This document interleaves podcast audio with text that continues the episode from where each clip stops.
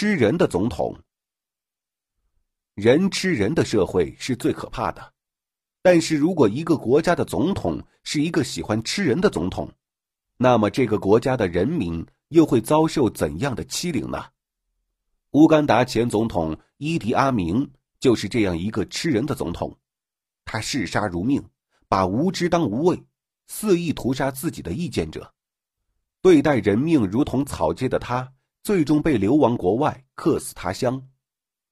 一个穿着红色泳裤的男人坐在泳池边的休闲椅上，他神态悠然，拿着一块看似美味的东西正在享用。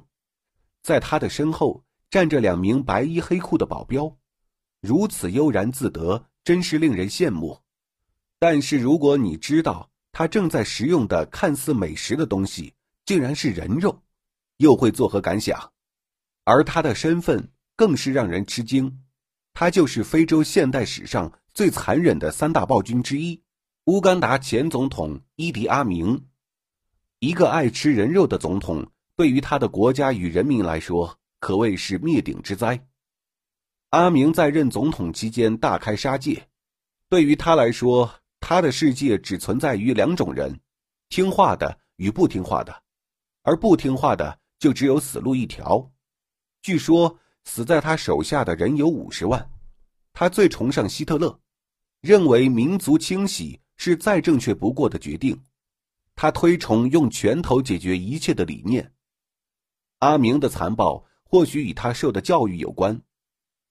他出身贫困之家，父亲是农民，母亲是巫师。他读书很少，只上过三年学。小时候的他天赋异禀，履历过人。是做运动员的好材料。他曾是一名非常厉害的曲棍球球员，而真正让他崭露头角的地方，则是拳击赛场。他曾蝉联1951年至1960年度乌干达全国拳击赛冠军。如果只是做运动员，或许阿明不会这么臭名昭著。随着年龄的增长，阿明渐渐意识到，运动员只能吃青春饭。而且赚的钱不能够满足他的挥霍，他把目光与心思投向了政治。一九七一年，阿明在政治斗争中赢得了胜利，取得了乌干达的主政权，并由此开始了他残暴又荒唐的一生。夺取了政权的阿明从来不认为民主可以治国，在他的眼里也没有什么文明可言。也是在他当上总统后，人们发现这个总统。竟然有一个疯狂的嗜好，爱吃人肉。阿明曾公开说过，他之所以吃人肉，是因为吃过自己杀的人的肉之后，他的心情可以得到平静，还可以让自己拥有更好的睡眠。没有人知道阿明第一次吃人肉是在什么时候，人们只知道他从小就以杀人为乐，视人命如草芥。在他当上总统后。把吃人当成一种威慑手段，令人不可思议的是，他吃的都是亲近的人。据记载，第一个被阿明吃掉的人是他的发妻凯利阿明。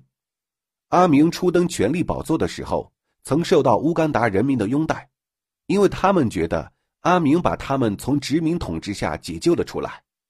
他们看到自己的领袖是个热情亲民的人。他会和民众一起参加传统的节日，并毫无保留的载歌载舞。阿明宣传自己是一个国家主义者，他会带领着人民过上好生活。好景不长，阿明很快便展示了他独裁和残暴的一面。他开始在乌干达的各个部族里挑选他看得上的女人，然后把她们纳入自己的后宫。他先后娶了六个妻子。对于阿明来说，结发这个词不包含任何情感。曾有一次，阿明的一个妻子和他顶嘴，他非常生气，就一把推倒妻子，并随手拿刀把他杀死了。面对已经死掉的妻子，阿明并没有任何愧疚之感，反而把妻子剁成了八块，并且把他的心脏挖出来食用掉，然后把妻子的尸体丢在乌干达中部地区的基奥加湖里。对阿明而言，杀人就像杀一只小动物一样简单，在他的食人事件里，最著名的是他食用自己的情敌。在他得知自己的情人除了自己还有别的男人时，怒火中烧的他找到情敌。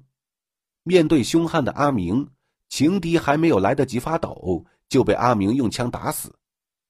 情敌死亡之后，阿明觉得并不解恨，他命人把情敌的尸体搬到自己的家里，吩咐厨师烧一大锅水，然后把情敌的尸体扔进去煮熟。所有人都以为事情至此结束了。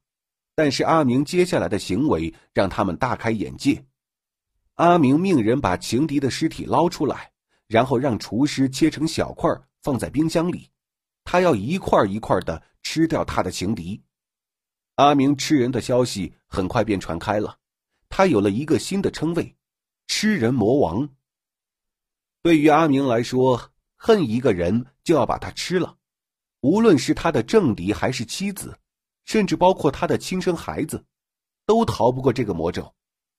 阿明在自己的一处住所专门修建了一个鳄鱼池，用于扔自己政敌的首级，然后再把政敌的尸体冷藏在冰箱里慢慢吃掉。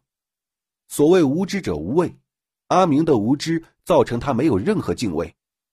他管理家庭与管理国家用的都是同一个手段——杀戮。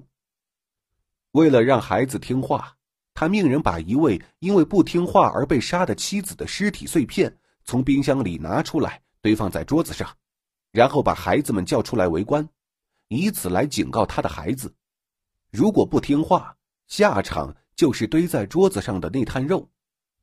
因为阿明出生在巫师之家，他很信奉巫术。为了让自己永葆活力，他用专机。专门从斯坦利维尔接来一位当地的巫医，经过一番诊治，巫医建议他杀掉自己的儿子，然后取出儿子的心脏吃下去，那么他所有的愿望就会实现。俗话说“虎毒不食子”，但是在阿明的心里只有他自己，他听从了巫医的建议，杀死了自己的亲儿子，并食用了他的心脏。如此没有人性的人。对于自己的亲人尚且如此，对于国家的人民更是残暴。阿明没有治国方略，他的治理手段就是杀杀杀。只要是意见者，要么驱逐出境，要么杀死。在阿明刚上台不久，他就把在乌干达做生意的亚洲人全部驱逐出境。原因是他做了一个梦，梦里有先知告诉他。要把亚洲人驱逐干净，才能够保住他的总统之位。被驱逐的人全部流离失所，他们的财产被阿明纳入囊中，而这样做的结果，致使乌干达的经济陷入瘫痪状态，国内的经济状况一片混乱，民不聊生。